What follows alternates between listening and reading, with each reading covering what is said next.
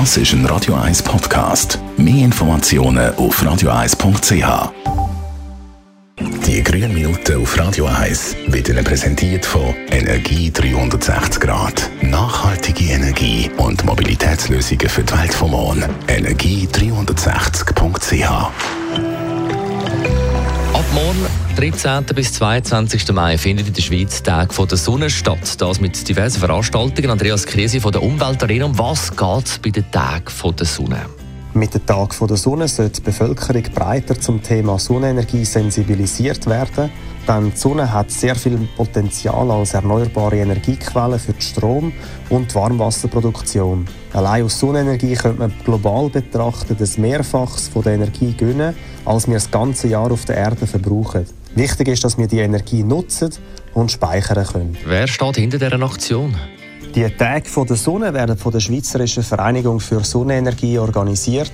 Mit der Veranstaltungsreihe, Standaktionen und Objektbesichtigungen werden die verschiedenen Anwendungsmöglichkeiten und Produkte der Sonnenenergie breiter bekannt gemacht.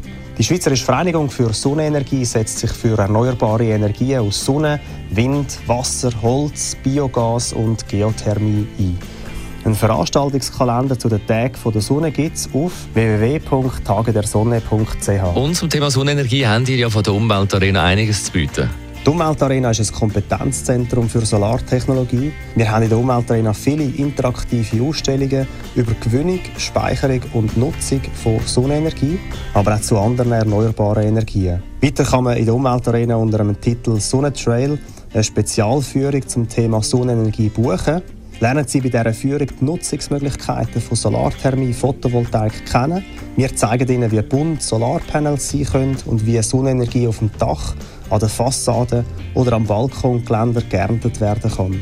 Zusätzlich erfahren Sie, was Eigenverbrauchsoptimierung heisst und wie man Sonnenenergie auf verschiedene Arten zwischenspeichern kann. Der Andreas Krise von der Umweltarena in Spreitenbach. Die grünen Minuten auf Radio 1. Jederzeit zum Nachlesen auf radio1.ch oder als äh, App auch. Und zwar mit der neuen Radio 1 App. Wohlverstanden. Es ist jetzt 20 vor 10 Uhr, Spice Girls und im Anschluss das Beste vom heutigen Morgen. Da haben wir ja eine Zeitreise gemacht, eine musikalische. Yo, I'll tell you what I want, what I really, really want. Don't tell me what you want, what you really, really want.